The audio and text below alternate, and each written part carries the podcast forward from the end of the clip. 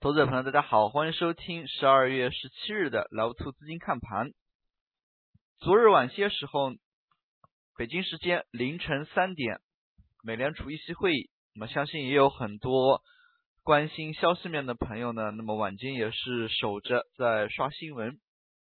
那么从最终的一个结果来看呢，不出意料，美联储加息这样的一个靴子落地之后，从今天 A 股市场的表现来看呢，高开高走。可以说呢，并没有像之前大家所担心的那样，那么出现了新兴市场资金外流快速的冲击股市这样一个现象。从周边市场来看呢，那么像韩日股市呢，都是走势平稳。事实上呢，像美联储这个消息呢，已经提前得到了消化。那么大家对于这一方面的一个预期呢，已经有设想。那么，所以其实这里呢，如果说的广一点，那么就像在七八月份股灾时候，那么救市的有一些承诺。那么，其实说的再深远一点，那么如果真正做出承诺呢，对于二级市场而言呢，其实它有一定的负面影响，因为大家首先对于这一块就有一个预期。那么在预期之下呢，对于当前的一个走势的一个判断，那么就会和之前的承诺呢产生偏离，那么也就是说呢，最终类似于像美联储加息之后，那么大家所看到的反而是周边市场出现了大涨。那么这一块呢，大家对于经济学当中的一些预期的一些概念呢，还是要有所了解的。从今天市场表现来看呢，那么由于市场出现了信心的一个提振，那么可以说呢，两市的量能也是同期放大。上证成交了三千八百十四亿，深圳呢是六千一百四十九亿。那么另外一方面，昨天多家新股解禁，那么昨天晚间资金呢就陆续开始解禁了。那么对于这一块呢，可能对于市场的资金面有所提振。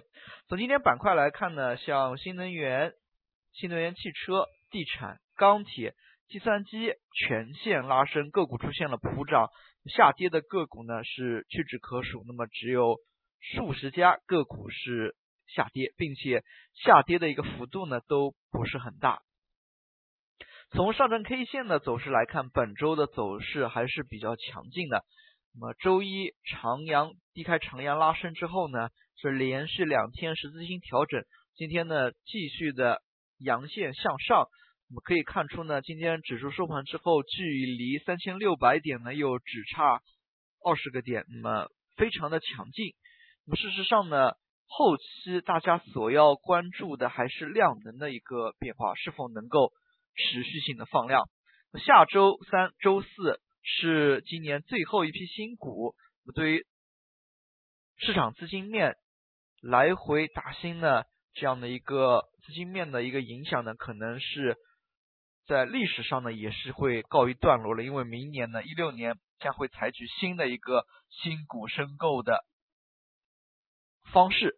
那么，相信到时候呢，那么可能管理层也会给大家留出一些惊喜。毕竟从现在来看的话，注册制之前，那么用行政许可的方式发行的新股，都是有一层制度红利在内的。那么，尤其是一些中小盘个股，那么相信重到新股呢，相当于无风险收益。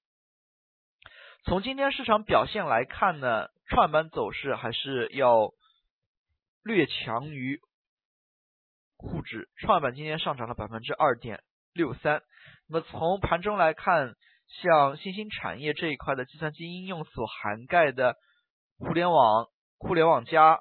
网络安全、国产软件等等呢，都是走势非常的强劲。那么政策导向之下，可能这一块的投资呢是有增速的。从今天题材来看的话，板块题材方面，由于成交放量，并且信心提振，题材呢非常的活跃。那么多个板块题材是轮动拉升，像之前前期就强势的新能源，今天呢再度排名靠前。互联网、新股次新股高送转这一块呢，都是有所表现。那么具体来看的话，今天呢，由于题材板块也比较多，那么不可能是一一去点评。那么具体呢，我们也是先来看一下连续走的比较强的，像新能源汽车这一块。从当前来看的话，新能源汽车的一个炒作呢，它有非常强的一个扩散性。一方面，它可以向上游，那么像充电桩、像新能源锂电池等扩散；另外一方面呢，炒作也可以向汽车板块进行扩散。那么从今天来看的话，那么似乎呢，那么又衍生出一个新的锂电池概念。昨天尾盘阶段呢，像攀钢房泰、明星电力等一些相关涉及的一些个股呢，都已经有所炒作。今天呢，我们可以看到。那么这一类个股也是快速的冲击涨停。就这个题材而言呢，其实电池呢，像什么三相电源，那么和三星或者说是特斯拉这些公司相关的能生产这些三相电源的一些公司，那么以及之前那么铝电池、钒电池，那么也可以说呢，也是在新能源这个大的框架之下。得到炒作之后，题材扩散的一种体现。那么这一块，投资朋友还是要有一定的了解，不是说这个题材都是单独出来的，是由于锂电池、新能源汽车强劲，那么把这颗地题材呢给激发出来的，他们是有一定的内在联系的。其次呢，今天早盘强势的还有房地产板块。那么房地产板块自不用说。前期呢，由于像万科等连续的举牌，那么万科、像金融街等这些个股连续举牌之下呢，带动了个股有一轮强劲的上涨。但是从今天的一个市场表现来看呢，那么似乎房地产再融资，那么投资增速的这一块呢，似乎又出现了新的潮点。比较典型的就是保利地产。今天虽然万科、保利等都是出现了涨停，但是保利呢是早盘率先冲涨停的龙头地产个股。